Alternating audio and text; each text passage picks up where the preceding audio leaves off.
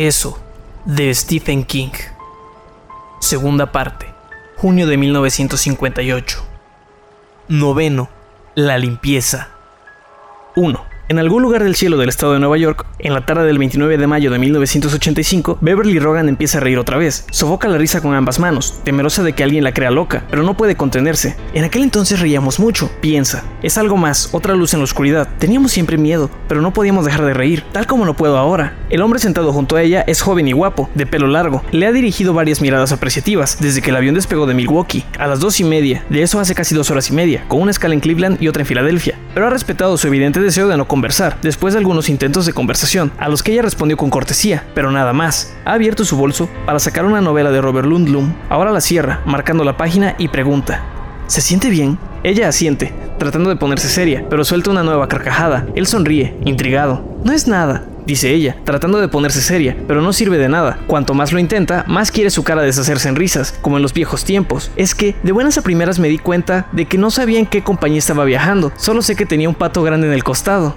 Pero solo el pensarlo es demasiado. Rompen nuevas carcajadas. La gente la mira. Hay ceños fruncidos. Republic, dice él. ¿Perdón? Está viajando a 510 km por hora en un aparato de Republic Airlines. Figura en el folleto DDST que tiene en el bolsillo del asiento. ¿Qué es DDST? Él saca el folleto, que tiene efectivamente el logotipo de Republic en la portada. Indica dónde están las salidas de emergencia, dónde los aparatos de flotación, cómo usar las mascarillas de oxígeno, cómo asumir la posición de aterrizaje de emergencia. El folleto despídete de tu trasero, aclara y esta vez los dos estallan en una carcajada. Sí que es guapo, piensa ella. Es un pensamiento fresco, despejado, de esos que se tienen al despertar, cuando una no tiene la mente sobrecargada. Viste un suéter y pantalones de mezclilla desteñidos. Lleva el pelo, de color rubio oscuro, recogido en una cola de caballo, y eso recuerda a Beverly la que ella usaba cuando era niña. Piensa, Seguro que tiene un hermoso pene de universitario cortés, lo bastante largo como para divertirse, pero no tanto como para ser muy arrogante. Vuelve a reír, incapaz de contenerse. Se da cuenta de que ni siquiera tiene pañuelo para enjuagarse los ojos y eso la hace reír aún más. Será mejor que se controle, si no quiere que la zafata la expulse del avión, dice él. Ella se limita a sacudir la cabeza, riendo. Ya le dan las costillas y el estómago. Él le tiende un pañuelo y ella lo usa. De algún modo, eso le ayuda a controlarse. No se hace enseguida, por cierto, pero su risa va menguando a pequeñas sacudidas y jadeos. De vez en cuando, piensa en el gran pato, sobre el flanco del avión y suelta otro torrente de risitas. Al cabo de un momento, le devuelve el pañuelo. Gracias. Por Dios, señora. ¿Qué le ha pasado en la mano? Él se la sujeta por un momento. Beverly baja la vista y ve sus uñas desgarradas, las que se rompió hasta la cutícula al tumbar el tocador contra Tom. Ese recuerdo duele más que las uñas y acaba definitivamente con la risa. Retira la mano con suavidad. Me machuqué con la puerta del coche, en el aeropuerto, dice, pensando en todas las mentiras que ha dicho para ocultar lo que Tom le hacía, en todas las mentiras que decía para disimular los moretones que le hacía su padre. ¿Es esa la última mentira? Qué maravilloso sería, casi demasiado como para creerlo. Piensa en un médico que asistiera en un caso de cáncer terminal y dijera, las radiografías muestran que el tumor se está reduciendo, no tenemos idea de por qué, pero así es. Ha de dolerle mucho, dice él. Tome unas aspirinas. Ella vuelve a abrir la revista, proporcionada por la compañía, aunque él sabe que ya la ha ojeado dos veces. ¿A dónde va? Beverly cierra la revista, lo mira, sonríe. Usted es simpático, pero no quiero conversar, ¿de acuerdo? De acuerdo, dice él, devolviéndole la sonrisa. Pero si quiere brindar por el pato del avión cuando lleguemos a Boston, cuente conmigo. Gracias, pero debo tomar otro avión. Vaya suerte, comenta él, mientras vuelve a abrir su novela. Su risa es maravillosa, podría enamorar a cualquiera. Ella abre otra vez su revista, pero se descubre observando sus uñas rotas en vez de leer el artículo sobre los placeres de Nueva Orleans. Bajo dos de ellas tiene ampollas de sangre purpúrea. En su mente oye los gritos de Tom. ¡Te voy a matar, hija de puta! Se estremece. Hija de puta para Tom, hija de puta para las costureras que se afanaban antes de los desfiles importantes y recibían, a cambio, las iras de Beverly Rogan, hija de puta para su padre, mucho antes de que Tom o las indefensas costureras fueran parte de su vida, hija de puta, pedazo de puta, grandísima puta, cierra momentáneamente los ojos, el pie, cortado por un trozo de cristal al huir de la habitación, le palpita más que los dedos, Kyle de un curita, un par de zapatos y un cheque por mil dólares que Beverly se apresuró a cobrar a las 9 de la mañana en el First Bank of Chicago. Contra las protestas de Kai, Beverly libró un cheque suyo por mil dólares en una simple hoja de papel para máquina. Cierta vez leí que tienen que pagar un cheque sin fijarse en qué papel está escrito, dijo a Kai. Su voz parecía surgir de otro sitio, como de un radio en otra habitación. Alguien cobró, una vez, un cheque firmado en una cápsula de descompresión. Lo leí en el libro de los récords, me parece. Hizo una pausa y rió, intranquila. Kai la miraba con sobriedad, casi solemne. Pero en tu lugar, lo cobraría muy pronto, antes de que a Tom se le ocurra cancelar las cuentas. Aunque no se siente cansada, sabe, sin embargo, que a estas alturas funciona a base de pura energía nerviosa y café. La noche anterior le parece algo soñado. Recuerda haber sido seguida por tres adolescentes que la llamaban y silbaban, pero sin atreverse a abordarla. Recuerda su alivio al ver el blanco resplandor fluorescente de una tienda nocturna, volcado sobre las calles, en una esquina. Recuerda que entró y dejó que el encargado, lleno de granos en la cara, le mirara el escote de la blusa vieja, mientras lo convencía de que le prestara 40 centavos para el teléfono público. No fue difícil, considerando el espectáculo que estaba ofreciendo. Llamó, primero a Kay McCall, marcando de memoria. El teléfono sonó 10 o 12 veces. Empezaba a temer que Kay estuviera fuera de su casa, cuando su voz soñolienta murmuró: Que la excusa sea buena, quien quiera que sea. Soy Beb, dijo vacilando. Luego se lanzó de lleno. Necesito ayuda. Hubo un silencio. Por fin Kay volvió a hablar. Ahora parecía totalmente despierta. ¿Dónde estás? ¿Qué? ¿Qué ha pasado? Estoy en una tienda nocturna, en la esquina de Stroyland Avenue, y no sé qué calle. Acabo de abandonar a Tom. Su amiga, enfática y excitada, repuso: Bien, por fin, iré a buscarte. Ese hijo de puta, ese mierda. Iré a buscarte en el Mercedes, con bombos y platillos. Voy a tomar un taxi, dijo Beb, sosteniendo los otros 20 centavos en la mano sudorosa. En el espejo redondo de la pared posterior, veía que el empleado le miraba el trasero, con profunda y soñadora concentración. Pero tendrás que pagarme el taxi cuando llegue. No tengo dinero, ni un centavo. le daré 5 dólares de propina, exclamó Kay. Me has dado la mejor noticia desde que Nixon renunció. Date prisa, mujer. Y hizo una pausa. Cuando volvió a hablar, lo hizo con voz seria, tan llena de bondad y amor que Beverly se sintió a punto de llorar. Y gracias a Dios que lo has hecho, Bev. Lo digo en serio. Gracias a Dios. Kay McCall, una ex diseñadora que se casó rica, se divorció más rica aún y descubrió el feminismo en 1972, tres años antes de que Beverly la conociera. En el momento culminante de su controvertida popularidad, se le acusó de haber abrazado el feminismo después de usar leyes arcaicas y machistas para sacarle a su esposo, un industrial, hasta el último centavo de lo que la ley permitía. ¡Tonterías! Había asegurado Kay a Beverly, cierta vez. Los que dicen eso nunca se acostaron con Sam Chakowitz. Unas cosquillas, dos sacudidas y a otra cosa. Ese era el lema de Sammy. La única vez que aguantó más de 60 segundos fue masturbándose en la tina. Yo no lo estafé, me limité a cobrar mi sueldo de soldado con retroactividad. Escribió tres libros, uno sobre el feminismo y la mujer trabajadora, otro sobre feminismo y familia, y el tercero sobre feminismo y espiritualidad. Los dos primeros fueron bastante exitosos. En los tres años transcurridos desde el último, sin embargo, había pasado un poco de moda, y Beverly pensaba que, para ella, era una especie de alivio. Sus inversiones habían dado buenos frutos. El feminismo y el capitalismo nos excluyen mutuamente, gracias a Dios, había dicho Beverly por lo que ahora era una mujer adinerada, con casa en la ciudad, casa en el campo y dos o tres amantes lo bastante viriles como para seguirle el ritmo en la cama, pero no tanto como para ganarle jugando al tenis. Cuando llegan a eso, los dejo de inmediato, decía ella, como si hablara en broma, aunque Beverly se preguntaba si era realmente así. Beverly paró un taxi, se acurrucó en el asiento trasero con su maleta, feliz de escapar de la mirada del empleado. Dijo al conductor la dirección de Kay. Su amiga la estaba esperando, en el extremo del sendero de entrada, con un abrigo de bisón sobre el camisón de franela. Calzaba pantuflas rosas con pompones. Por suerte, los pompones no eran anaranjados. Eso habría podido hacer que Beverly huyera otra vez en la noche, gritando.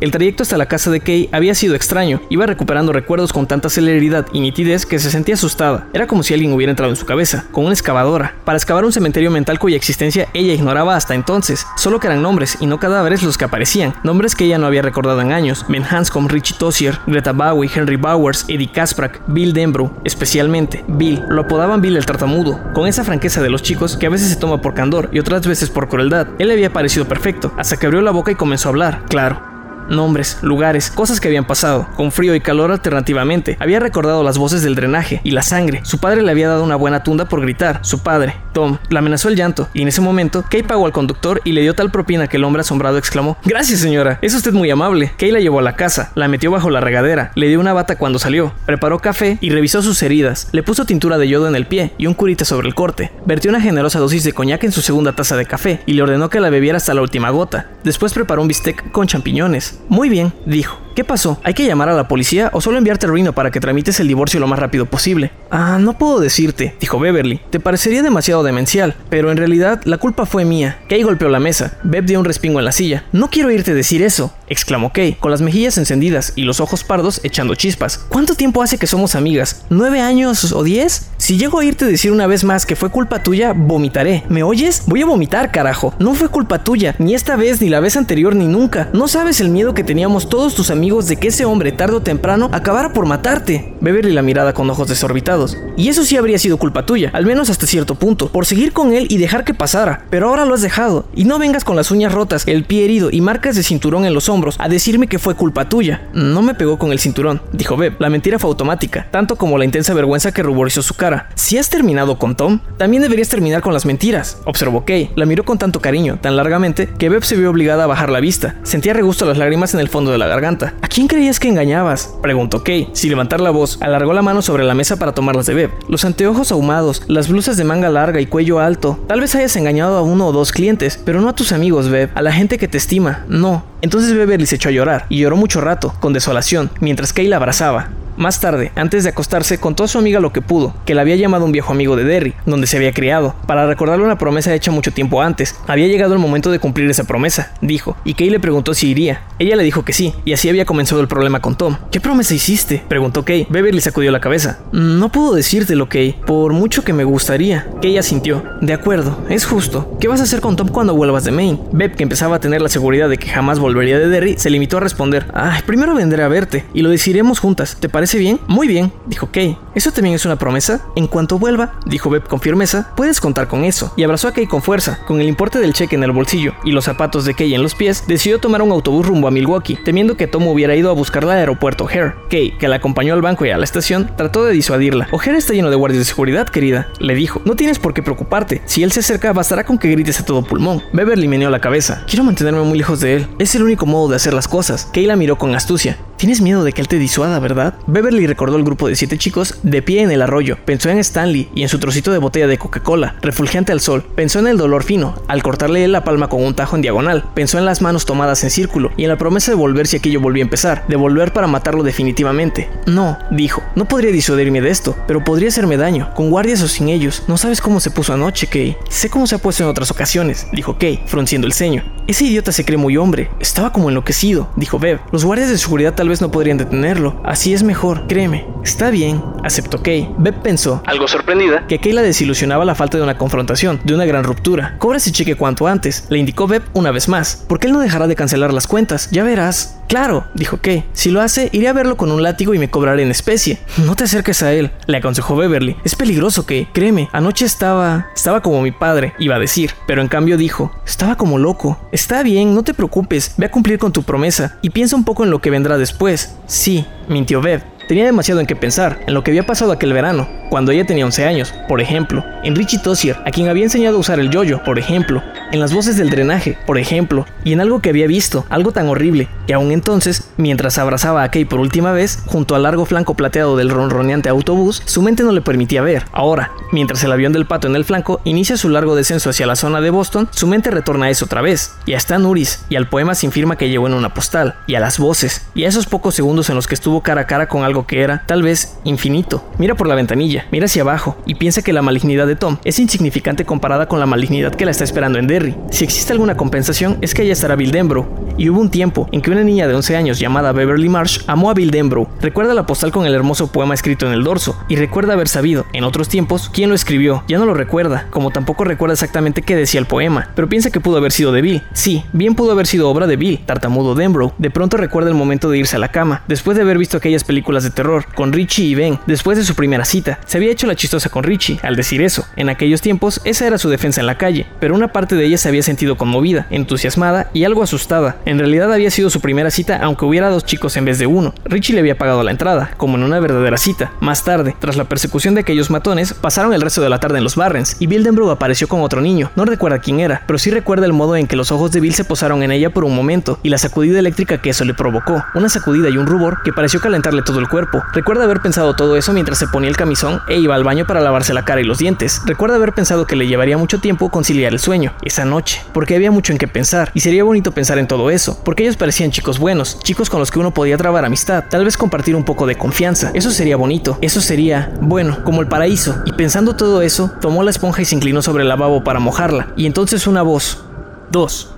Salió del desagüe, susurrando. Ayúdame. Beverly retrocedió, sobresaltada. La esponja cayó al suelo, sacudió un poco la cabeza, como para despejarse, y volvió a inclinarse sobre el lavabo, mirando el desagüe con curiosidad. El baño estaba en la parte trasera de un departamento, de cuatro habitaciones. Se oía débilmente en la televisión, una película que parecía ambientada en el oeste. Cuando terminara, probablemente su padre sintonizaría un partido de béisbol o una pelea, y después se quedaría dormido en la poltrona. El tapiz del baño tenía un detestable dibujo de ranas, sobre lirios de agua. Hacía bultos y ondulaba sobre el yeso irregular de la pared. En algunos lugares tenía humedad, en otros se estaba desprendiendo. La tina tenía manchas de óxido y el asiento del excusado estaba rajado. Por sobre el lavabo asomaba un foco completamente descubierto. Beverly creía recordar que en otros tiempos habían tenido ahí una lámpara empotrada, pero se había roto y nunca había sido reemplazada. El suelo estaba cubierto de un linóleo que había perdido ya el dibujo, salvo un pequeño sector bajo el lavabo. No era una habitación muy acogedora, pero Beverly estaba tan habituada a ella que ya no reparaba en su aspecto. También el lavabo tenía manchas de agua, y el desagüe Era simplemente un círculo de unos 5 centímetros de diámetro, con un tope en cruz donde el cromado había desaparecido tiempo atrás. Había también una tapa de goma, que colgaba de una cadena arrojada de cualquier manera sobre la llave marcada F. El agujero de desagüe estaba muy oscuro. Al inclinarse hacia él, Beverly notó un olor desagradable, como a pescado, que surgía del agujero. Arrugó la nariz, asqueada. ¡Ayúdame! Ahogó una exclamación. Había, sí, una voz. Beverly había pensado que podía ser un estremecimiento de las tuberías, o tal vez su imaginación, consecuencia de esas películas. Ayúdame, Beverly. La invadieron oleadas de frío y calor. Se había quitado la banda de goma del pelo, que caía sobre sus hombros en una cascada luminosa. Sintió que sus raíces trataban de erizarse. Sin darse cuenta de lo que hacía, se inclinó otra vez hacia el lavabo, susurrando a medias. ¿Hay alguien ahí? La voz del desagüe parecía la de un niño muy pequeño, que apenas sabía hablar,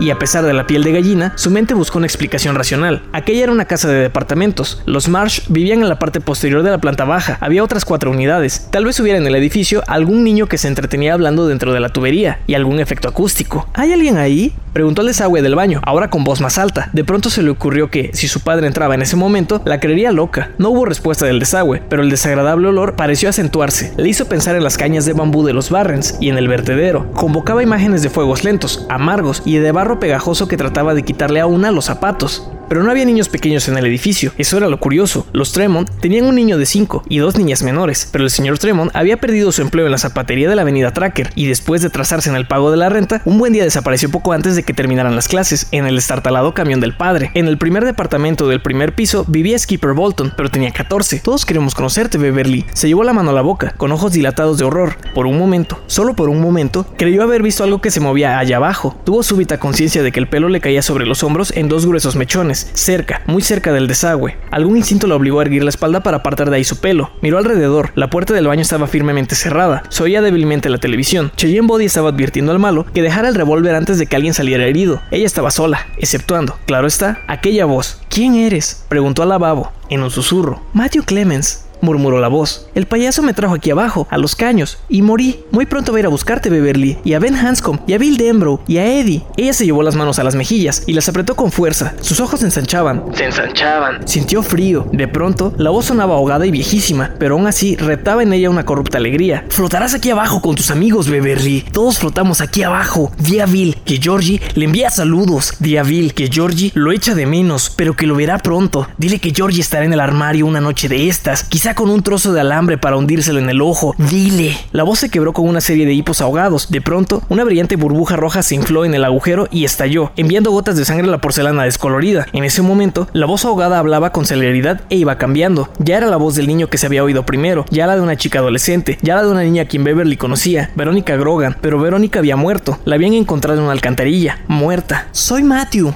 soy Betty, soy Verónica. Estamos aquí abajo, aquí abajo con el payaso, y la bestia, y la momia, y el hombre lobo. Y contigo, Beverly, estamos aquí abajo contigo, y flotamos, cambiamos. Una bocanada de sangre brotó súbitamente del desagüe, salpicando el lavabo, el espejo y el tapiz, con su diseño de lirios y ranas. Beverly lanzó un alarido súbito y penetrante, retrocedió, apartándose del lavabo, chocó contra la puerta, la abrió a manotazos y corrió hacia la sala, donde su padre estaba levantándose. ¿Qué demonios te pasa? preguntó con ceño fruncido. Aquella noche estaban solos en la casa. La madre de Beb trabajaba en el turno de 3 a 11 en Greens, el mejor restaurante de Derry. ¡En el baño! gritó histérica. ¡En el baño, papá! ¡En el baño! ¿Alguien estaba espiándote, Beverly? La mano del padre se salió disparada para sujetarla por el brazo con fuerza. En su cara había preocupación, pero una preocupación codiciosa, algo más atemorizante que consolador. ¡No! ¡El lavabo! ¡En el lavabo! Él la rompió en sollozos. El corazón le latía con tanta fuerza que temió ahogarse. Al Marsh la apartó a un lado, con una expresión que decía: ¡Oh Dios! ¿Y ahora qué? Y entró en el baño. Estuvo ahí tanto tiempo que Beverly volvió a asustarse. Por fin bramó, Beverly, ven aquí. No era cuestión de desobedecer. Si los dos hubieran estado de pie al borde de un acantilado y él le hubiera ordenado dar un paso hacia el frente, su obediencia instintiva la habría hecho franquear el borde antes de que su mente racional pudiera intervenir. La puerta del baño estaba abierta. Ahí estaba su padre, un hombre grande que ya estaba perdiendo el pelo castaño rojizo, heredado por Beverly. No bebía, no fumaba, no iba con mujeres. En casa tengo todas las mujeres que me hacen falta, decía, a veces, y en esas ocasiones esbozaba una sonrisa peculiar, cargada de secretos. En vez de iluminarle el rostro, tenía el efecto contrario. Ver esa sonrisa era como observar la sombra de una nube pasando, velozmente, por un terreno rocoso. Ellas se ocupan de mí, y cuando hace falta, yo me ocupo de ellas. Ahora dime, ¿de qué tontería se trata? Preguntó al verla entrar. Beverly sintió la garganta reseca, el corazón le retumbaba en el pecho y sintió ganas de vomitar. Había sangre en el espejo corriendo en largos hilos, había manchas de sangre en el foco, sobre el lavabo. La sangre corría también por los lados de porcelana, cayendo en gordas gotas al piso del linóleo. Papá, susurró ella, ronca. Él se volvió, disgustado, como ocurría con tanta frecuencia. Y comenzó a lavarse las manos en el lavabo ensangrentado. Habla, mujer, por Dios, no sabes el susto que me has dado. A ver si te explicas. Se estaba lavando las manos en el lavabo. Beverly vio manchas de sangre en la tela gris de los pantalones, ahí donde rozaban los bordes. Si su frente tocaba el espejo, estaba muy cerca, tendría sangre también sobre la piel.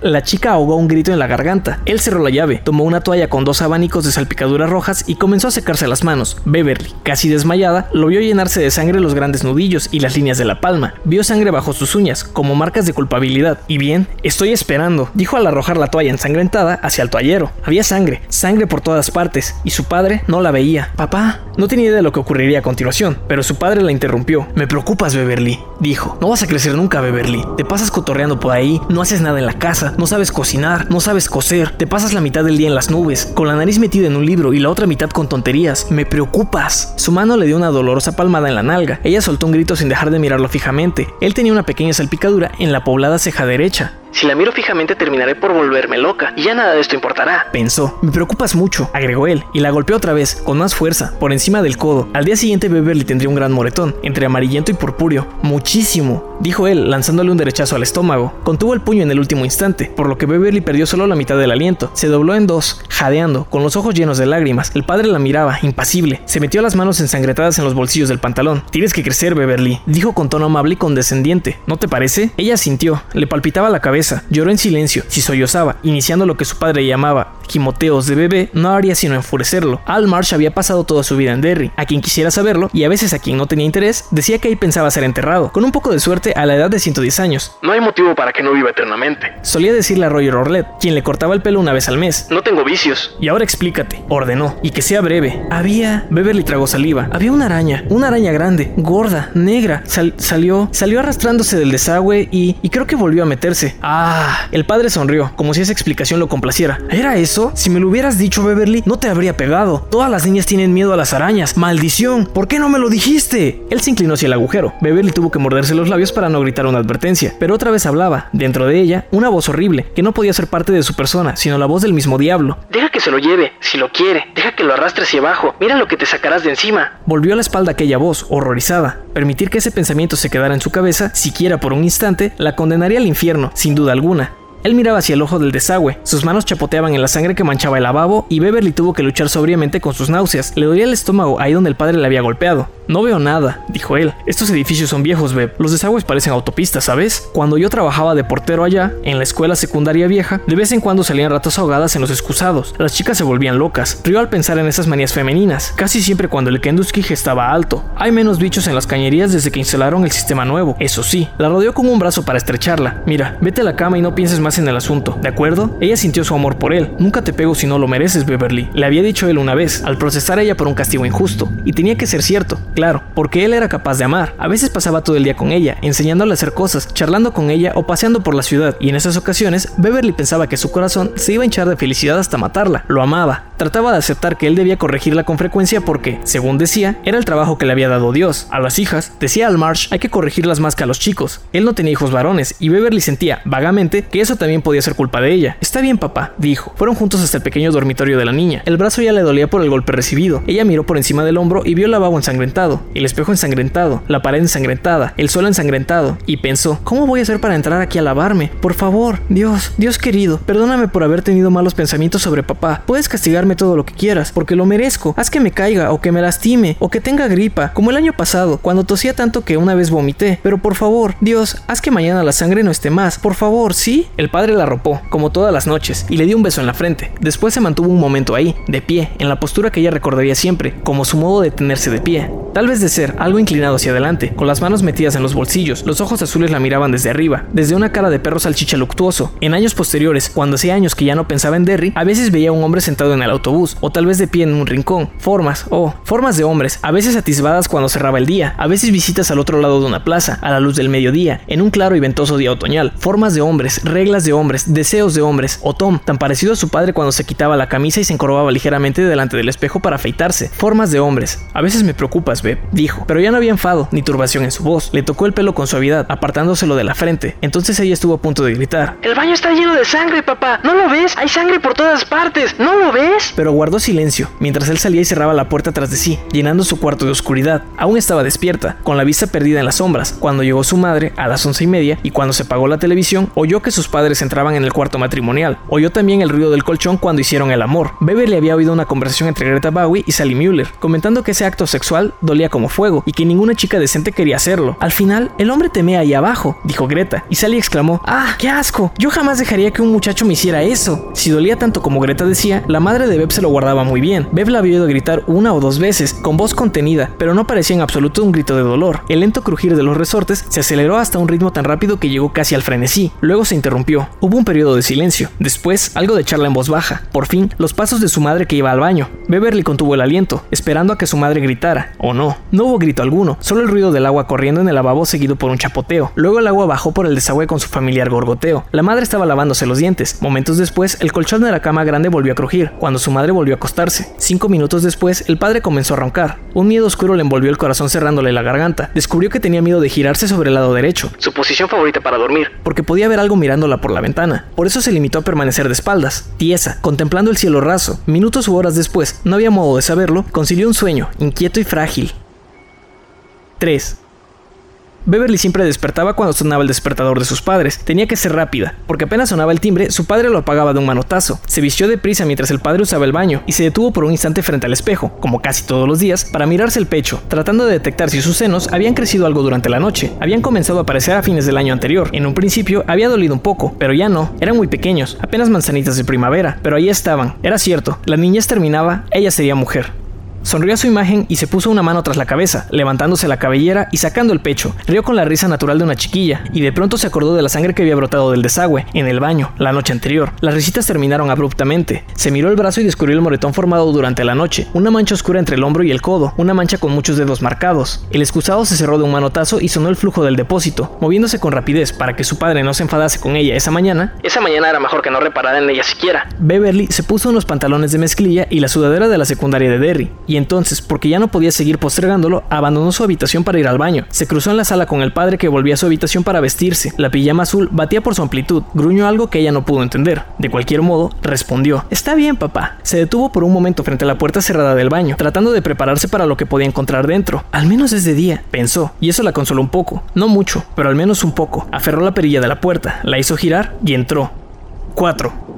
Para Beverly fue una mañana muy atareada. Preparó el desayuno para su padre, jugo de naranja, huevos revueltos y pan tostado, en la versión de Al Marsh, pan caliente pero poco tostado. Él se sentó a la mesa, parpadeando tras el news, y lo comió todo. ¿Dónde está el tocino? No hay más, papá. Nos lo terminamos ayer. Prepárame una hamburguesa. Queda solo un poco de... El papel crujió y descendió un poco. Aquella mirada azul cayó sobre ella como si tuviera peso. ¿Qué has dicho? Preguntó él con suavidad. Dije que enseguida, papá. Él la miró solo un instante más. Luego el periódico volvió a subir y Beverly corrió al refrigerador para sacar la carne. Preparó una hamburguesa, aplastando el puñadito de carne picada que quedaba en el refrigerador para que pareciera más grande. Él la comió, leyendo la página de deportes, mientras Beverly le preparaba el almuerzo, un par de sándwiches de mermelada y mantequilla de cacahuate, un gran trozo de pastel que su madre había traído la noche anterior del restaurante y un termo de café caliente con azúcar. Dile a tu madre que quiero ver esta casa limpia hoy mismo, dijo, tomando la comida. Parece una posilga. Me paso todo el día limpiando porquerías en el hospital. No me gusta nada encontrar porquerías en mi propia casa. No lo olvides, Beverly. No, papá, se lo diré. Él le dio un beso en la mejilla, la abrazó torpemente y luego se marchó. Como de costumbre, Beverly fue a la ventana de su habitación para seguirlo con la vista, mientras se alejaba por la calle. Como de costumbre, experimentó un surrepticio alivio al verlo girar en la esquina, y se odió por eso. Lavó los platos y luego salió un rato a la escalera de atrás con el libro que estaba leyendo. Lars Teramenius, con su largo pelo rubio, reluciendo con su serena luz interior, vino con sus pasitos inseguros desde el edificio vecino para mostrar a Beverly su nuevo camión y sus nuevos rasguños en la rodilla. Beverly miró ambas cosas y propinó grandes exclamaciones. Un momento después, la llamó su madre. Cambiaron las sábanas de ambas camas, lavaron los suelos y encerraron el linóleo de la cocina. Su madre se encargó del suelo del baño, por lo que Beverly se sintió agradecida. Elfrida March era una mujer menuda de pelo canoso y aspecto duro. Su rostro arrugado decía al mundo entero que llevaba bastante tiempo en esta tierra y que pensaba permanecer aquí un poco más. También decía al mundo que nada de todo eso había sido fácil y que no esperaba cambios inmediatos en el estado de las cosas. ¿Quieres limpiar los cristales de la sala, baby? Preguntó, volviendo a la cocina. Ya llevaba puesto su uniforme de mesera. Tengo que ir al San José, en Bangor, a visitar a Cheryl Tarrant. Anoche se rompió una pierna. Sí, yo me encargo, prometió Beverly. ¿Qué le pasó a la señora Tarrant? ¿Se cayó? Cheryl Tarrant Era una compañera de trabajo de su madre. Tuvo un accidente de coche con ese inútil con el que se casó, respondió la madre con el ceño fruncido. El marido había estado bebiendo. Debes dar gracias a Dios todas las noches de que tu padre no beba, baby. Lo hago, respondió Beverly, y era cierto.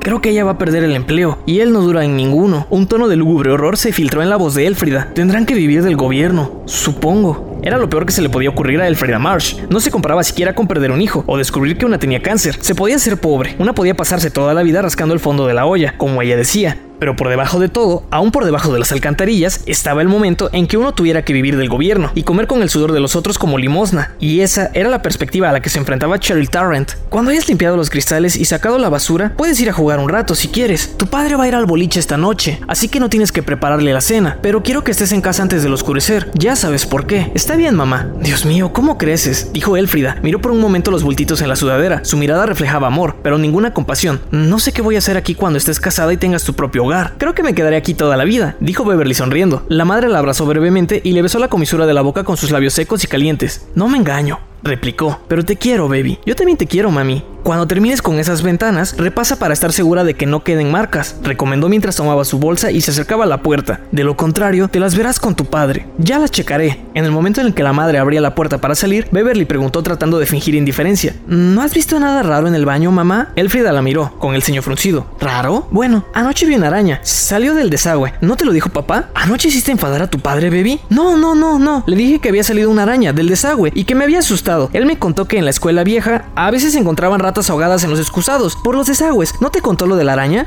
No. Oh, bueno, no importa, solo quería saber si la habías visto. No, no vi ninguna araña. Ojalá pudiéramos comprar un linóleo nuevo para ese baño. Miró al cielo azul y sin nubes. Dicen que cuando una mata una araña, llueve. No la mataste, ¿verdad? No, aseguró Beb. No la maté. La madre volvió a mirarla, con los labios apretados. ¿Segura de que no hiciste enfadar a tu padre anoche? Segura. Baby, ¿alguna vez te toca? ¿Qué? Beverly miró a su madre perpleja. Dios, su padre la tocaba todos los días. No entiendo qué... No importa. Cortó Elfrida. No te olvides de sacar la basura. Y si esos cristales quedan manchados, no solo con tu padre te las verás. No me... ¿Alguna vez te toca? Olvidaré. Y vuelve antes de que oscurezca. Sí, él se preocupa mucho. Elfrida se fue. Beverly volvió a su cuarto para seguirla con la vista hasta la esquina, como a su padre. Cuando estuvo segura de que su madre iba definitivamente en camino hacia la parada del autobús, sacó el balde, el limpiacristales y algunos trapos debajo del fregadero. Volvió a la sala y empezó con las ventanas. El departamento parecía demasiado silencioso. Cada vez que crujía el suelo o se golpeaba una puerta, daba un brinco. Cuando alguien hizo correr el agua en el excusado de los Bolton, en el piso de arriba, Beverly soltó una exclamación que era casi un grito, y no podía dejar de vigilar la puerta cerrada del baño. Por fin se acercó, la abrió otra vez y miró adentro. Su madre lo había limpiado esa mañana, y la mayor parte de la sangre acumulada bajo el lavabo había desaparecido, al igual que las marcas del borde, pero aún quedaban vetas café secándose en la pileta misma, manchas y salpicaduras en el espejo y el tapiz. Mientras contemplaba su pálida imagen, se dio cuenta, con súbito y supersticioso miedo, de que la sangre del espejo causaba el efecto de que era su propia cara la que sangraba. Volvió a pensar, ¿qué voy a hacer con esto? ¿Me he vuelto loca? ¿Me lo estoy imaginando? De pronto, el desagüe emitió una risa gorgojeante. Beverly lanzó un alarido y salió dando un portazo. Cinco minutos después, las manos aún le temblaban, tanto que estuvo a punto de dejar caer la botella de limpiacristales mientras limpiaba las ventanas de la sala. 5. Eran casi las 3 de la tarde cuando Beverly Marsh, con el departamento cerrado y la llave en el bolsillo de sus pantalones, tomó por Richard Street, un paso estrecho que conectaba a Main Center. Ahí tropezó con Ben Hanscom, Eddie Kasprak y un niño llamado Bradley, que estaban jugando a lanzar monedas. Hola, Bev, saludó Eddie. ¿Tuviste pesadillas después de ver esas películas? No, dijo Beverly, sentándose en cunclillas para observar el juego. ¿Cómo estás tan enterado? Me lo contó Ben, replicó Eddie, señalándolo con el pulgar. Estaba ruborizado sin motivo aparente. ¿Qué películas? preguntó Bradley, y entonces Beverly lo reconoció. Había ido a los Barrens con Bill Denbrough, iban juntos a la terapeuta de Bangor. Beverly casi lo descartó de su mente. Si le hubieran preguntado, tal vez habría dicho que, por algún motivo, le parecía menos importante que Ben y Eddie, como si estuviera menos ahí. Un par de historias de monstruos, le dijo y se acercó hasta ponerse entre Ben y Eddie. ¿Te toca? Sí, dijo Ben. La miró rápidamente y desvió los ojos. ¿Quién va ganando? Eddie, informó Ben. Tiene buena mano. Ben miró a Eddie que se frotaba solemnemente las uñas en la pechera de la camisa y soltó una risita. ¿Me dejan jugar? Por mí sí, dijo Eddie. ¿Tienes monedas? Beb buscó en el bolsillo y sacó tres monedas de un centavo. Por Dios, ¿cómo te animas a salir de tu casa con semejante fortuna? Preguntó Eddie. Yo me moriría de miedo. Ben y Bradley Donovan se echaron a reír. Oh, las chicas también solemos ser valientes, respondió Beverly, muy seria. Un momento después, todos reían. Bradley tiró primero, luego Ben y finalmente Beverly. Eddie, que iba ganando, tenía el último turno. Arrojaba las monedas hacia la pared posterior de la farmacia. A veces se quedaban cortos, a veces la moneda rebotaba contra la pared. Al final de cada ronda, el que había tirado la moneda más cercana a la pared recogía los cuatro centavos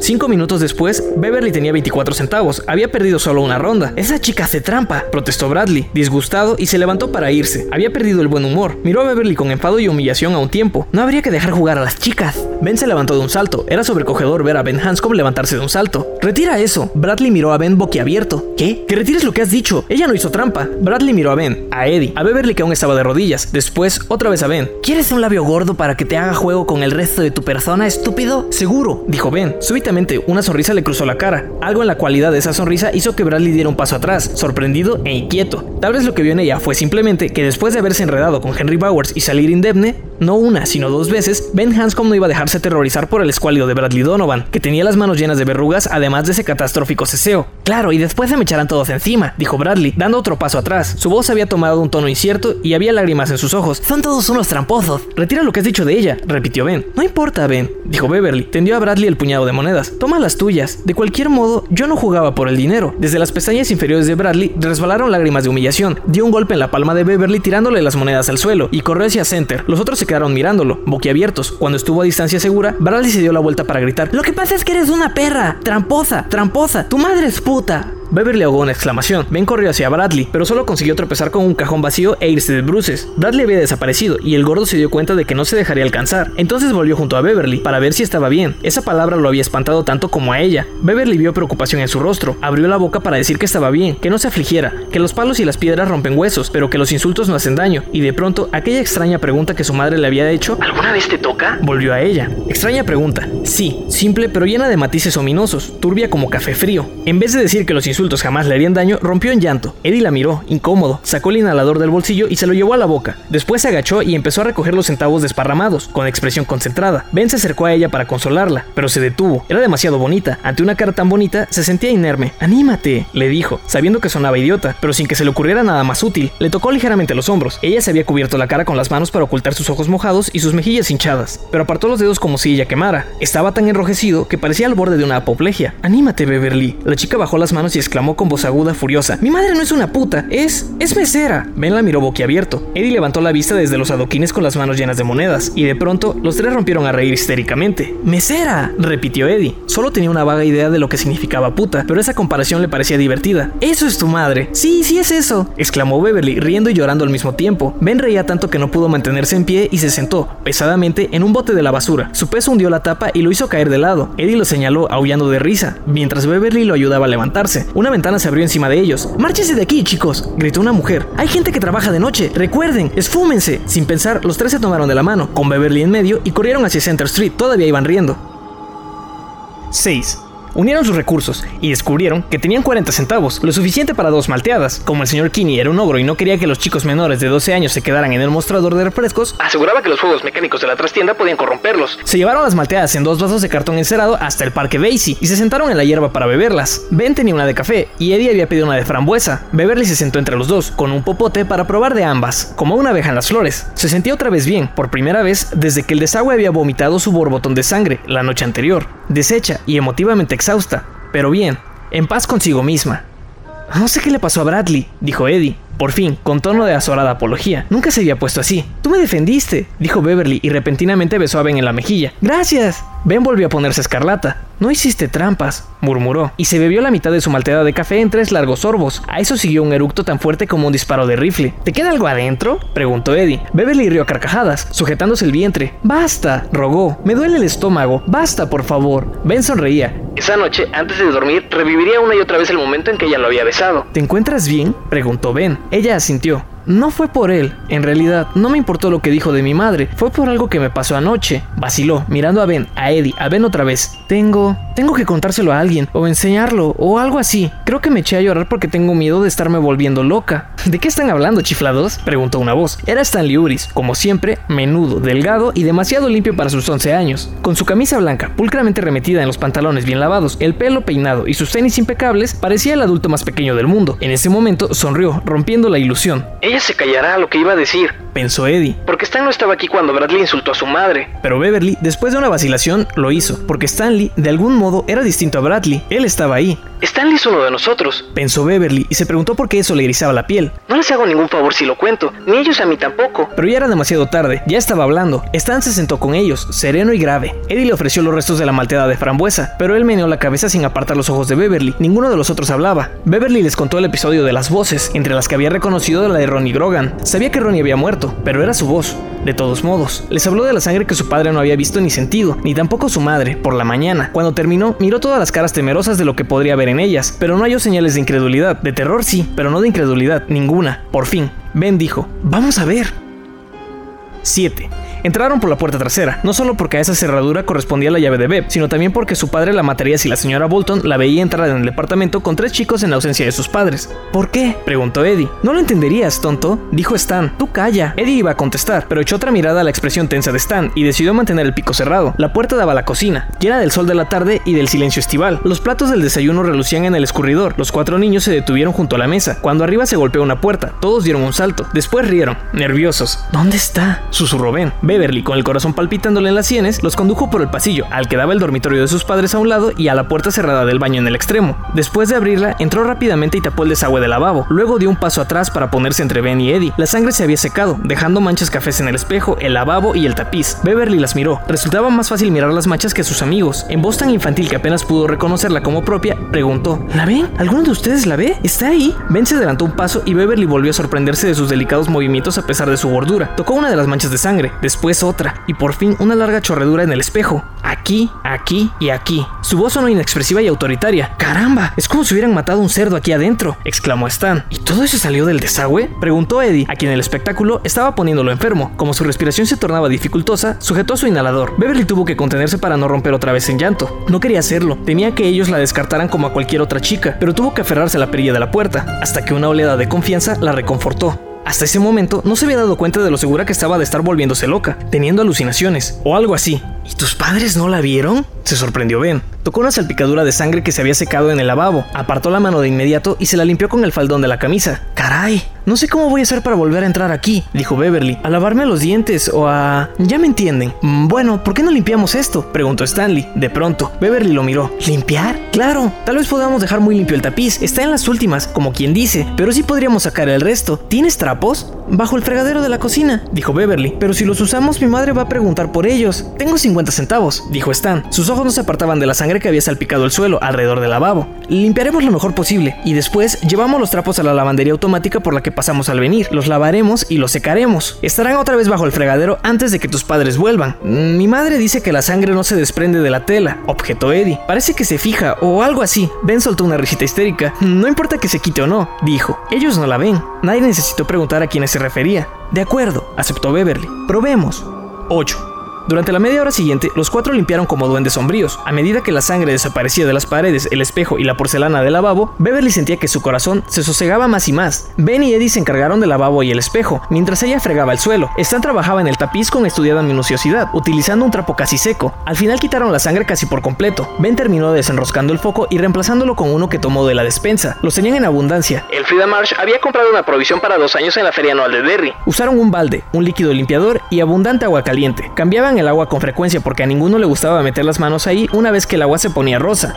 Por fin Stanley retrocedió, contemplando el baño con el aire crítico del chico en quien la pulcritud y el orden no son simplemente algo inculcado, sino innato, y dijo, creo que no se puede hacer más. Aún quedaban leves rastros de sangre en una parte del tapiz, donde el papel estaba tan desgastado que Stanley no se había atrevido sino a tocarlo con suavidad. Sin embargo, aún ahí la sangre había perdido su anterior fuerza ominosa. Era poco más que una mancha, en un tono pastel, sin significado. Gracias, dijo Beverly a todos. No recordaba haber dicho nunca esa palabra con tanta sinceridad. Gracias a los tres. De nada, murmuró Ben. Por supuesto, se había ruborizado otra vez. Ah, no tiene importancia, repuso Eddie. Bueno, vamos a ocuparnos de esos trapos, apuntó Stanley. Su rostro era decidido, casi severo. Más adelante, Beverly pensaría que tal vez solo Stanley comprendió que acababan de dar otro paso hacia una confrontación inconcebible.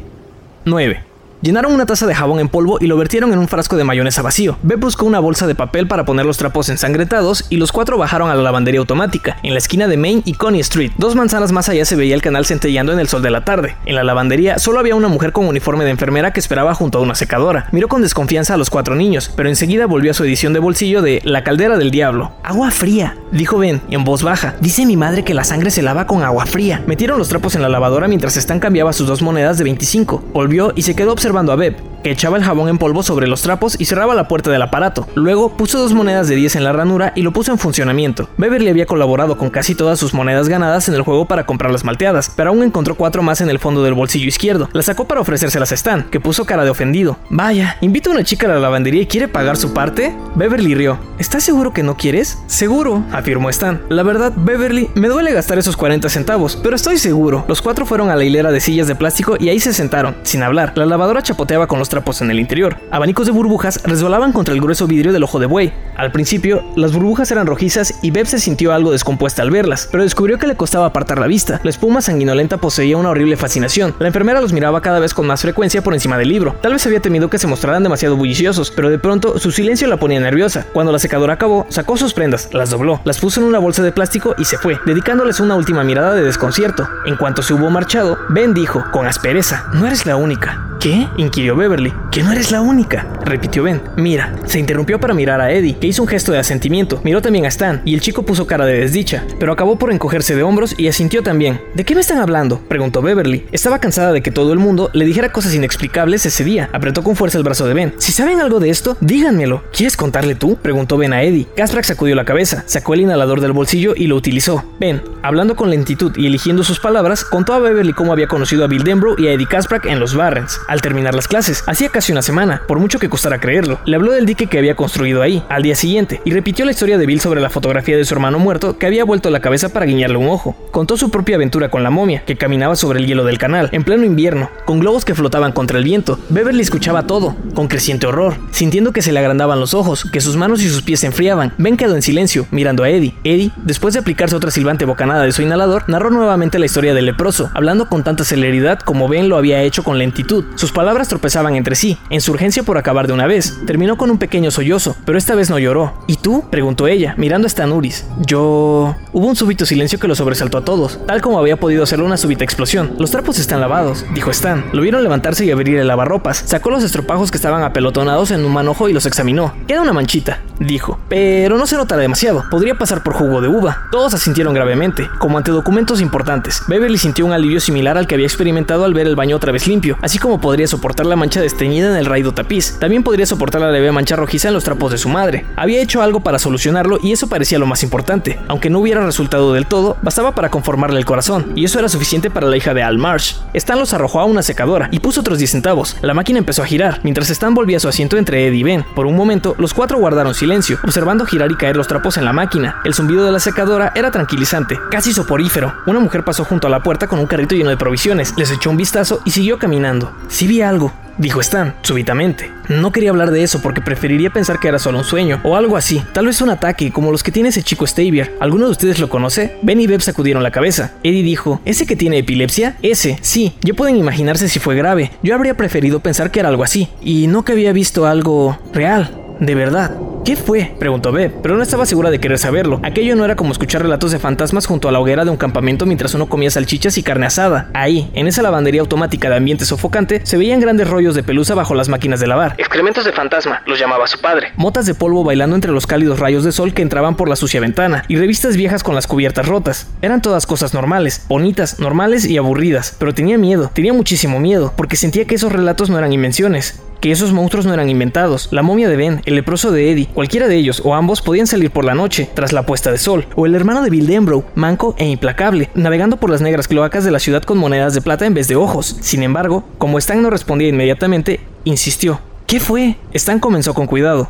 Estaba en ese pequeño parque, donde está la torre depósito. Oh Dios, no me gusta ese lugar. Dijo Eddie lúgubremente. Si hay en Derry un lugar maldito, es ese. ¿Qué? Exclamó Stan, ásperamente. ¿Qué dijiste? ¿No sabes lo que pasaba ahí? se extrañó Eddie. Mi madre no me dejaba acercar aún antes de que empezaron los asesinatos de chicos. Ella me cuida mucho. Les ofreció una sonrisa intranquila y apretó el inhalador que tenía en el regazo. Es que ahí se ahogaron algunos chicos. Tres o cuatro. ¿Están? ¿Están? ¿Te sientes bien? La cara de Stan Uris estaba gris. Su boca se movía sin sonidos. Sus ojos se quedaron en blanco. Una mano trató débilmente de asir el aire y luego cayó contra el muslo. Eddie hizo lo único que se le ocurrió. Se inclinó hacia él, rodeó con su brazo los hombros caídos de Stan y le puso el inhalador en la boca disparando un buen chorro. Stan comenzó a toser y a hacer arcadas. Se irguió, con los ojos otra vez enfocados y tosió contra el hueco de las manos. Por fin, aspiró profundamente y volvió a reclinarse contra la silla. ¿Qué me has dado? preguntó. Es mi remedio contra el asma. Se disculpó Eddie. Por Dios, sabe a caca de perro muerto. Todos rieron, pero fue una risa nerviosa. Todos miraban a Stan, inquietos. Ahora volvía un poco de color a sus mejillas. Es bastante malo. Sí, reconoció Eddie, con cierto orgullo. Sí, pero ¿es kosher? Preguntó Stan. Todos volvieron a reír, aunque ninguno de ellos sabía exactamente qué significaba kosher. Stan fue el primero en dejar de reír y miró a Eddie con intensidad. Cuéntame todo lo que sepas sobre la torre de depósito, dijo. Eddie comenzó, pero Ben y Beverly contribuyeron con algunos datos.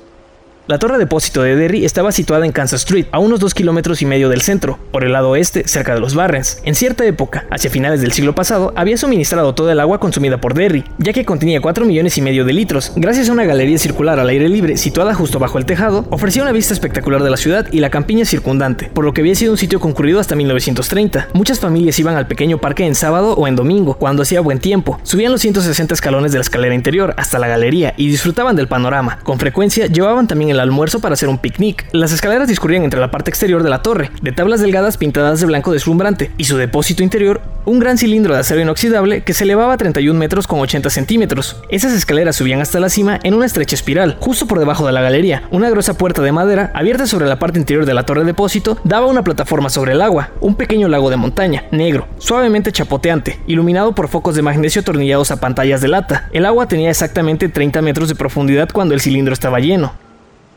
¿De dónde venía el agua? preguntó Ben. Beb, Eddie y Stan se miraron mutuamente. Ninguno lo sabía. Mm, bueno, ¿y qué pasó con esos chicos que se ahogaron? preguntó Stan. Sobre eso había escasa información. Al parecer, en aquellos días, tiempos de antes, los llamó Ben, solemne al participar en el relato. La puerta que daba a la plataforma sobre el agua quedaba siempre sin llave. Una noche, dos niños, o tal vez fuera uno solo o quizá tres, habían encontrado también abierta la puerta de abajo. Subieron como desafío, pero salieron, por error, no a la galería sino a la plataforma. En la oscuridad cayeron desde el borde sin saber dónde estaban. A mí me lo contó Vic Crumley, que dijo saberlos por su padre, comentó Beverly. Así que puede ser cierto. El padre de Vic dijo que, una vez en el agua, no tenían salvación, porque no había de dónde sujetarse. La plataforma quedaba fuera de su alcance. Dijo que debieron de nadar en círculos pidiendo ayuda probablemente toda la noche, y como nadie los oyó, se extenuaron hasta que dejó morir la voz, sintiendo que el horror penetraba en ella. Con los ojos de la mente, veía a aquellos chicos patalear como cachorrillos empapados. Se sumergían y volvían a salir, escupiendo. Manoteaban más y nadaban menos. Según el pánico se iba imponiendo, los dedos arañaban inútilmente las paredes de acero pulido, buscando asidero. Oyó los ecos inexpresivos de sus gritos. ¿Por cuánto tiempo? ¿15 minutos? ¿Media hora? ¿Por cuánto tiempo hasta que los gritos cesaron y ellos quedaron flotando simplemente boca abajo, como extraños peces que el encargado encontraría la mañana siguiente? Dios mío, dijo Stan. Oí decir que una mujer perdió también a su bebé, agregó Eddie súbitamente. Fue entonces cuando cerraron la torre para siempre. Al menos eso me dijeron. Sé que antes la gente podía subir, pero una vez subió esa señora, con su bebé. La plataforma sale directamente al agua, y la señora fue al barandal con el bebé en brazos. No se sabe si lo dejó caer o si se le escapó. Me contaron que un hombre quiso salvarlo, haciéndose el héroe. Se zambulló, pero el bebé ya no estaba. A lo mejor tenía un abrigo o algo así. Cuando la ropa se moja, tira hacia abajo. Eddie metió la mano en el bolsillo para sacar un frasquito pardo. Lo abrió, extrajo dos pastillas blancas y se las tragó. ¿Qué es eso? preguntó Beverly. aspirinas. Me duele la cabeza. La miró a la defensiva, pero Beverly no dijo nada más. Ben terminó el relato. Después del incidente del bebé, él, por su parte, había oído que se trataba de una niña de 3 años. El Consejo Municipal había resuelto cerrar la torre de depósito, tanto abajo como arriba, y prohibir las excursiones a la galería. Desde entonces, permanecía clausurada. El encargado iba y venía, de vez en cuando la visitaban los empleados de mantenimiento y, una vez por temporada, se organizaban visitas con guía. Los ciudadanos interesados podían seguir a una señora de la sociedad histórica por la escalera de caracol hasta la galería de la cima, donde podían admirar el panorama y sacar fotografías para mostrar a los amigos, pero la puerta de la plataforma estaba siempre con candado. ¿Todavía está llena de agua? preguntó Stan. Creo que sí, dijo Ben. He visto que los camiones de bomberos cargan ahí durante la temporada de incendios, conectan una manguera a la tubería del fondo. Stanley estaba mirando otra vez la secadora, donde los trapos giraban y giraban. El manojo se había separado, algunos trapos flotaban como paracaídas. ¿Qué viste ahí? preguntó Beth. Por un momento, él no pareció dispuesto a responder, luego aspiró profundamente, y dijo algo que en principio les pareció muy alejado del tema. Le pusieron Memorial Park por el vigésimo tercero regimiento de Maine en la guerra civil. Los llamaban los azules de Derry. Antes había una estatua, pero se vino abajo por una tormenta en los años 40. Como no había dinero para reparar la estatua, la reemplazaron por el baño para pájaros. Un gran baño para pájaros. Todos lo estaban mirando. Stan tragó saliva. Su garganta emitió un chasquido audible. Yo soy observador de aves, ¿saben? Tengo un álbum, un par de binoculares y todo. Miro a Eddie. ¿Te queda alguna aspirina? Eddie le entregó el frasquito, Stan tomó dos y tras una breve vacilación sacó otra, devolvió el frasquito y tragó las aspirinas una tras otra, haciendo muecas, luego prosiguió con su historia. 10. El encuentro de Stan se había producido en una lluviosa tarde de principios de primavera, dos meses antes. Con el impermeable puesto, el libro de aves y los binoculares guardados en una bolsa cerrada con un cordón, se había puesto en marcha hacia el Memorial Park. Él y su padre solían ir juntos, pero esa noche su padre tenía que trabajar y a la hora de la cena había llamado especialmente para hablar con Stan. Un cliente de la agencia, también observador de aves, había distinguido un ejemplar que parecía un cardenal macho, un Fingilidera ritmondena, bebiendo en el baño de pájaros del Memorial Park. A esas aves les gustaba comer, beber y bañarse hacia el crepúsculo. Era muy raro encontrar un cardenal tan al norte de Massachusetts. ¿Iría Stan a ver si podía divisarlo? El tiempo no favorecía, pero Stan dijo que sí. Su madre le hizo prometer que no se bajaría la capucha del impermeable, pero Stan no necesitaba que se lo mencionaran. Era muy precavido. Nunca había problemas para hacerle usar las botas de goma o los pantalones para la nieve. Caminó los dos kilómetros y medio hacia el Memorial Park, bajo una llovizna tan fina y vacilante que parecía una niebla. El aire estaba opaco, pero excitante. A pesar de los últimos montones de nieve que desaparecieron bajo la hierba y los bosquecillos, Stan los vio como montones de fundas sucias. Había olor a brotes nuevos. Mientras miraba las ramas de olmos,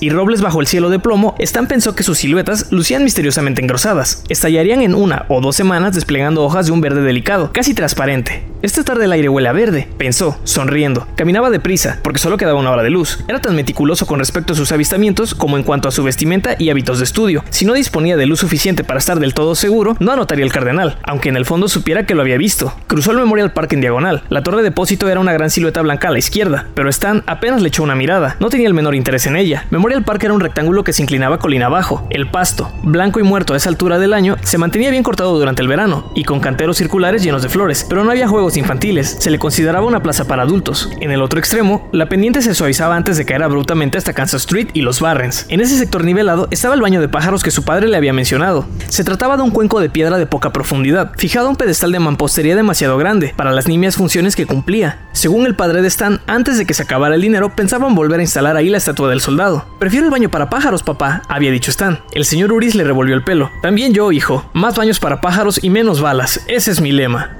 En la parte alta de ese pedestal había una frase tallada en la piedra. Stanley no le encontró sentido. Las únicas palabras latinas que entendían eran las clasificaciones de géneros de su libro sobre aves. Aparebat eidolon senex, Plinio. Rezaba la inscripción. Stan se sentó en un banco, sacó su álbum de aves y volvió a las páginas hasta encontrar, una vez más, la fotografía de esa variedad de cardenales. La repasó hasta familiarizarse con los detalles. Era difícil confundir al macho con otro pájaro, pues era rojo como un camión de bomberos, pero Stan era un chico meticuloso. Esas cosas fortalecían su sensación de pertenecer al mundo. Por eso estudió la fotografía durante largos tres minutos antes de cerrar el libro. La humedad del aire estaba enroscando las esquinas de las hojas. Y ponerlo otra vez en la bolsa. Sacó los binoculares del estuche y se los llevó a los ojos. No había necesidad de ajustarlos, ya que la anterior ocasión los había usado en ese mismo sitio. No se movió, no se levantó para pasearse ni dirigió los binoculares de un lado al otro para descubrir otras cosas. Permaneció quieto, con los binoculares enfocando el baño de pájaros, mientras la llovizna caía sobre su impermeable amarillo. No se aburría, miraba hacia abajo, hacia aquel equivalente de una convención avícola. Cuatro gorriones pardos estuvieron ahí un rato, hundiendo el pico en el agua y arrojándose gotas sobre sus lomos. Después vino un azulejo, como un policía que disolviera un grupo de alborotadores. En los lentes de Stan, el azulejo era tan grande como una casa, y sus gorgojeos amenazadores sonaban absurdamente débiles en comparación. Los gorriones se alejaron. El azulejo, ya en de todo, se pavoneó en el sitio, bañándose. Acabó por aburrirse y alzó el vuelo. Volvieron los gorriones, pero se alejaron otra vez al llegar un par de petirrojos para bañarse y, tal vez, discutir asuntos importantes. El padre de Stan se había reído ante la vacilante sugerencia de Stan de que, tal vez, los pájaros hablaban. Seguramente, el padre tenía razón al decir que los pájaros no poseían inteligencia suficiente para hablar, que sus cerebros eran demasiado pequeños, pero, por Dios, parecían estar conversando. Se les unió un pájaro nuevo, era rojo. Stan se apresuró a ajustar los binoculares. Era... no, era una tanagra escarlata, buen pájaro, pero no el cardenal que él estaba buscando. Se le unió un carpintero que visitaba con frecuencia el Memorial Park. Stan lo reconoció por el ala derecha desgarrada. Como siempre, se preguntó qué podía haberle pasado. Una escapada por un pelo de las garras de un gato parecía la explicación más probable.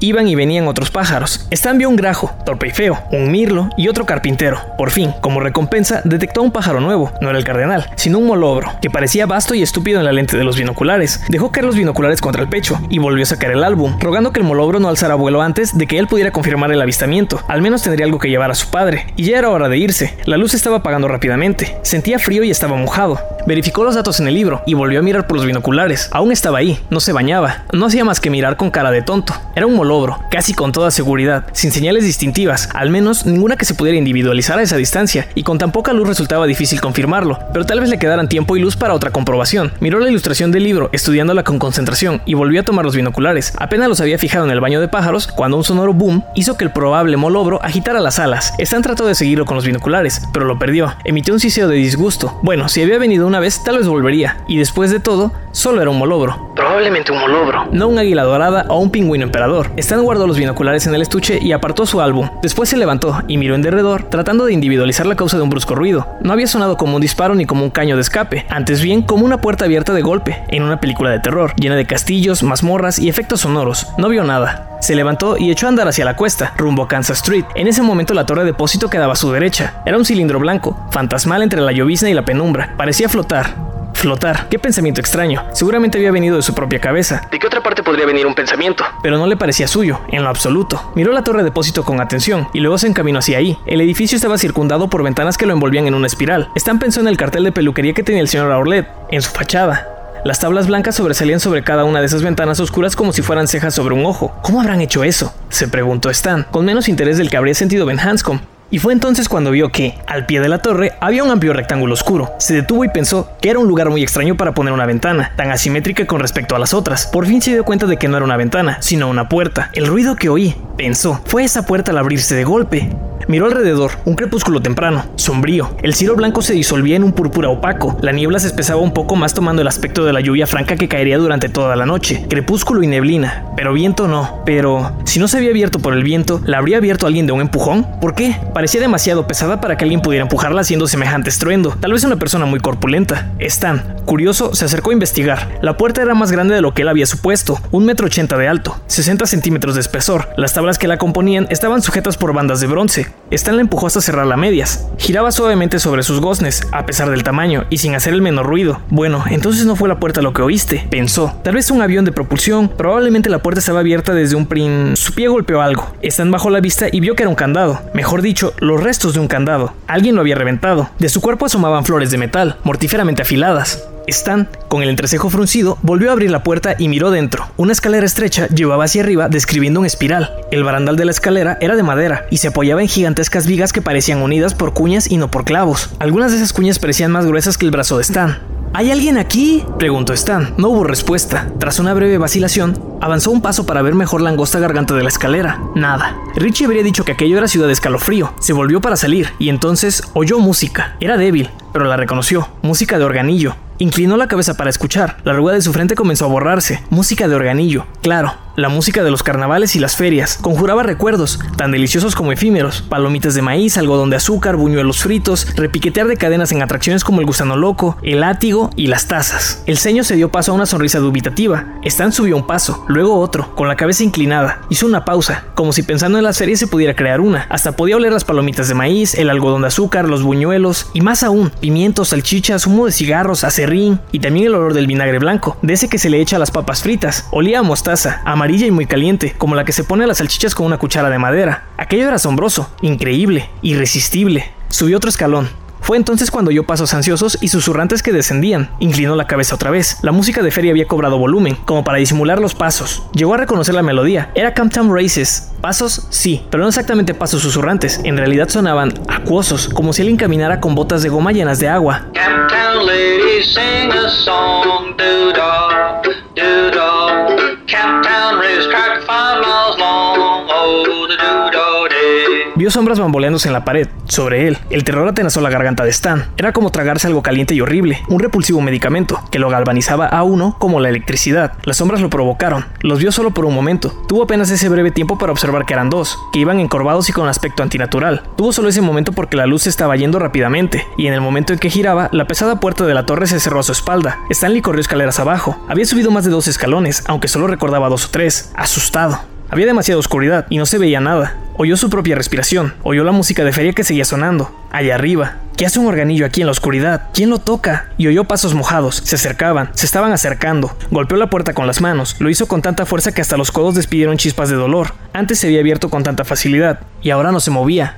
No, eso no era cierto. Al principio, se abrió apenas lo suficiente para permitirle ver una burlona franja de luz gris que corría verticalmente por el lado izquierdo. Después desapareció, como si alguien estuviera al otro lado sosteniendo la puerta cerrada. Jadeante, aterrorizado, Stan empujó la puerta con todas sus fuerzas. Sintió que las bandas de bronce se le clavaban en las manos. Nada. Apoyó la espalda con las manos abiertas contra la puerta. El sudor, oleoso y caliente, le corría desde las raíces del pelo. La música de organillo se había vuelto más audible. Despertaba ecos en la escalera de caracol, pero ya no tenía nada de alegre. Se había convertido en un lamento fúnebre. Aullaba como viento y agua. Con los ojos de la mente, Stan vio una feria rural de fin de otoño. Viento y lluvia batiendo un camino desierto. Estandartes ondeando. Carpas erigidas cayéndose. Alzando vuelo como murciélagos de lona. Vio juegos desiertos erguidos contra el cielo, como patíbulos. El viento tamborileaba en los extraños ángulos de sus soportes. De pronto, comprendió que la muerte estaba ahí que la muerte iba por él y que huir era imposible. Por la escalera cayó un súbito torrente de agua. Ya no olía palomitas de maíz, ni a buñuelos, ni algodón de azúcar, sino a podredumbre mojada. Era el hedor de un cerdo muerto, que ha estallado en una furia de gusanos en un sitio apartado del sol. ¿Quién está ahí? gritó.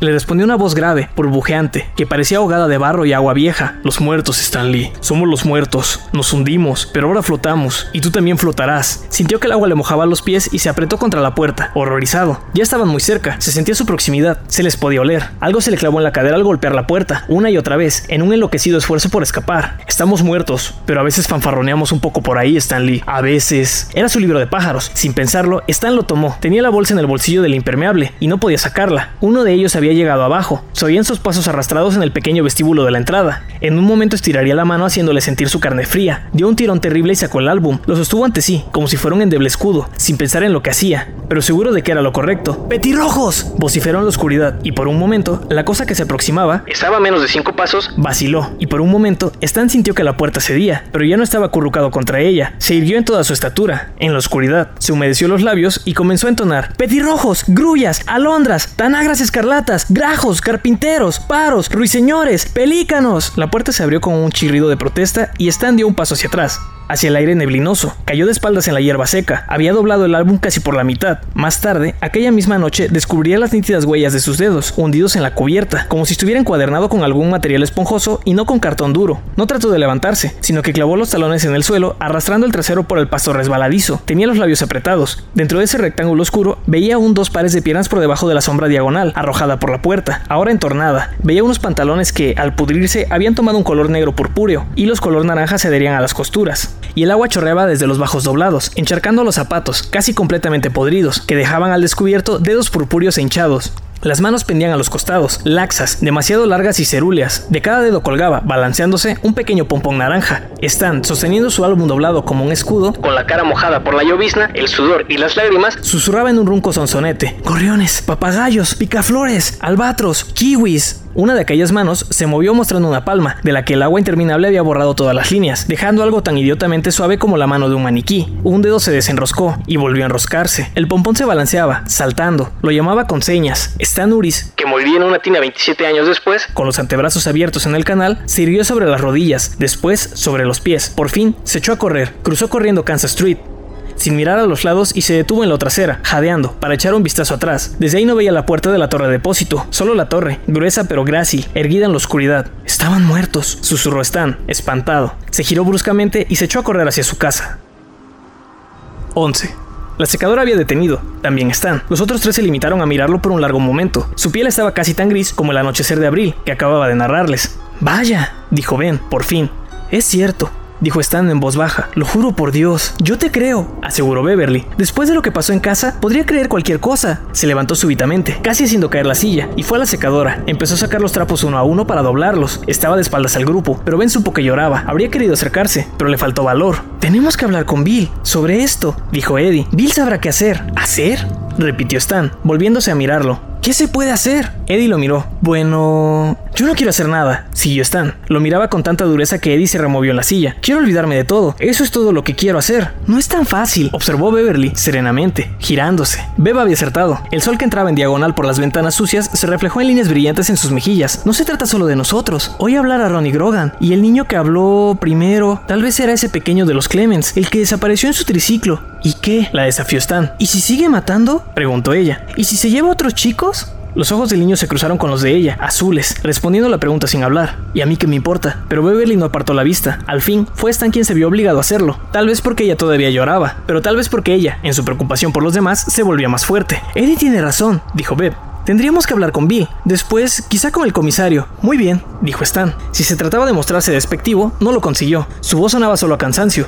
Niños muertos en la torre de depósito, sangre que solo los niños pueden ver y los adultos no, payasos que merodean por el canal, globos que flotan contra el viento, momias, leprosos bajo los porches, el comisario Burton se doblaría de risa y después nos mandaría al manicomio. Si fuéramos todos, propuso Ben, si fuéramos todos juntos, seguro, exclamó Stan. Claro, ¿por qué no escribes una novela? Se dirigió a la ventana con las manos en los bolsillos, furioso, inquieto y asustado. Miró fuera y sin mirarles, repitió.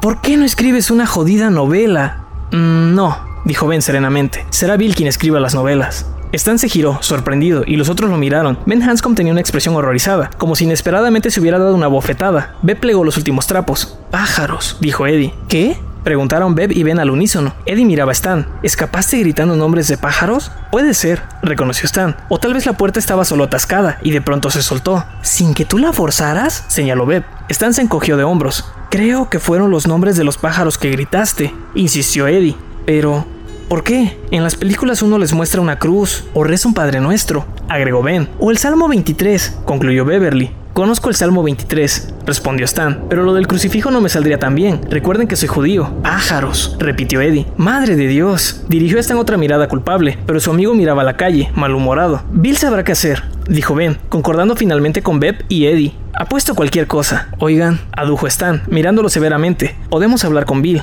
si quieren. Pero para mí eso será todo. Pueden tratarme de gallina, de marica si quieren, de lo que quieran. No soy un gallina, no lo creo, pero lo que vi en la torre... Si no te asustara algo como eso estarías loco, Stan, señaló Beverly. Sí me asustó, pero ese no es el problema, observó Stan. No es siquiera lo que estoy diciendo. ¿No comprenden?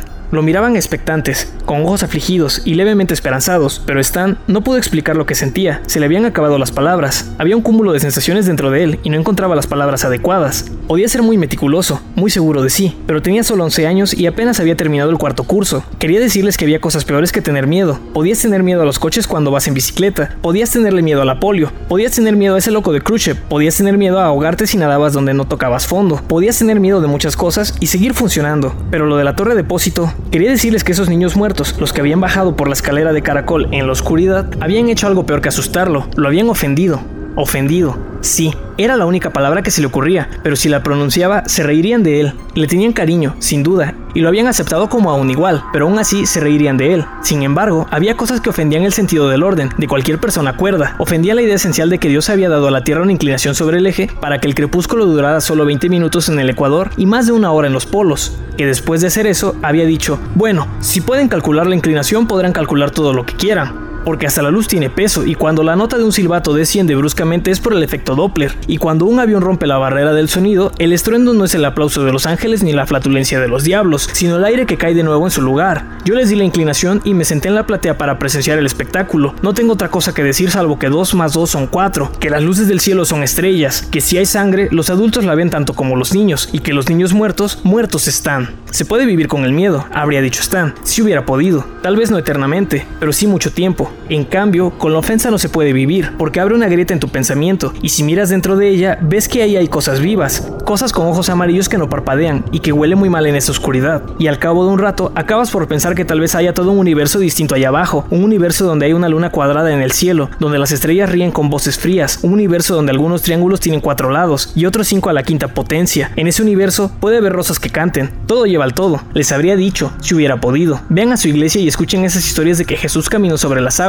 pero si yo viera un tipo haciendo eso, gritaría hasta quedarme ronco, porque a mí no me parecería un milagro, sino una ofensa. Como no podía decir nada de eso, se limitó a insistir. Asustarse no es el problema, pero no quiero meterme en algo que me haga terminar en el manicomio. ¿Pero nos acompañarás a hablar con él? Preguntó Beb. ¿Escucharás lo que nos diga? Por supuesto, dijo Stan, y se echó a reír. Tal vez convenga llevar mi álbum de pájaros. Todos rieron, y de esa manera resultó más fácil. 12. Beverly se despidió de ellos en la puerta de la lavandería y volvió sola a su casa, llevando los trapos. El departamento aún estaba desierto, guardó los trapos bajo el fregadero de la cocina y cerró el armario. Después miró hacia el baño. No voy a entrar ahí, pensó. Voy a encender la televisión para ver bandas de América. Tal vez pueda aprender ese paso de baile. Fue a la sala y encendió la televisión. Cinco minutos después, lo apagó. Mientras Dick Clark mostraba la cantidad de grasa que sale de la cara del adolescente común, con solo una toallita desinfectante Stridex. Si crees que puedes limpiar de la cara solo con agua y jabón, Decía Rick, mostrando la toallita sucia a la cámara para que todas las adolescentes de Norteamérica pudieran verla. fíjate en esto. Beverly fue al armario de la cocina donde estaban las herramientas de su padre. Entre ellas había una cinta métrica extensible. La tomó y fue al baño. Estaba reluciente, silencioso. En algún lugar, muy lejos, se oían los gritos de la señora Doyon, ordenando a su hijo Jim que saliera inmediatamente de en medio de la calle. Se acercó al lavabo y miró dentro del oscuro ojo del desagüe. Así estuvo por un rato, con las piernas frías como mármol dentro de los pantalones. Sentía los pezones duros y los labios resecos. Esperaba oír las voces. No hubo voz alguna. Soltó un pequeño suspiro, estremecido, y comenzó a introducir la cinta de acero en el desagüe. Descendió con facilidad, como una espada por la garganta de un fakir tragasables. 20 centímetros, 25, 30, y se detuvo al chocar contra el codo del caño. Tal vez. Beverly le sacudió, sin dejar de empujar, y al fin la cinta volvió a deslizarse por la tubería. 40 centímetros, 60, 90. Mientras observaba la cinta amarilla que surgía de su estuche cromado, Ennegrecido por las grandes manos de su padre, los ojos de su mente la vieron deslizarse por la oscuridad de los tubos, ensuciándose un poco, desprendiendo escamas de herrumbre. Ahí abajo, donde el sol nunca brilla y la noche nunca cesa, pensó. Imaginó el extremo de la cinta, con su pequeño tope de acero, deslizándose más y más en la oscuridad. Una parte de su mente gritaba, ¿qué estás haciendo? No ignoró su voz, pero no podía hacerle caso. El extremo de la cinta bajaba ahora en línea recta hacia el sótano. Lo imaginó golpear contra las tuberías de la cloaca, y en ese momento la cinta volvió a Beverly la sacudió otra vez. Hubo un sonido espectral, como el de un serrucho vibrando. Vio mentalmente el extremo metálico, revolviéndose contra el fondo de esa tubería más ancha, que debía tener un revestimiento de cerámica. Lo vio curvarse, y luego empujó un poco más, un metro ochenta, dos, dos cincuenta. Y de pronto la cinta comenzó a correr entre sus manos por sí misma, como si algo tirara del otro extremo. No solo tiraba, corría con ella.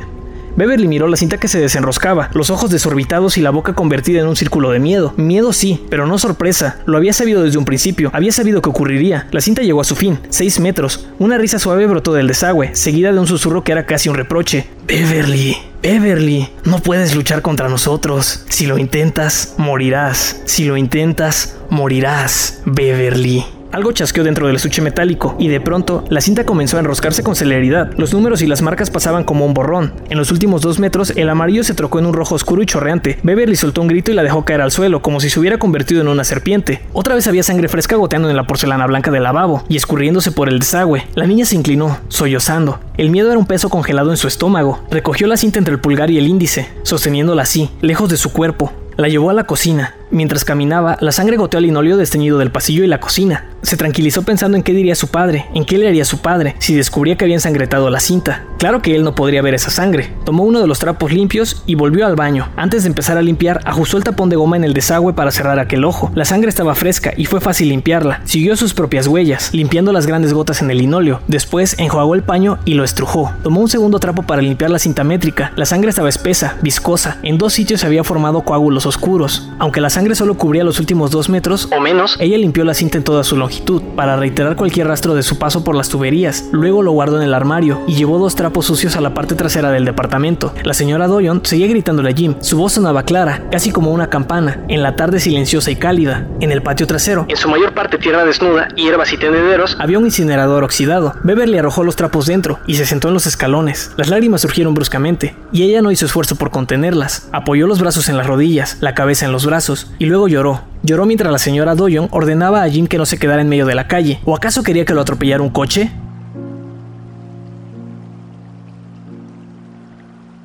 Eso, de Stephen King.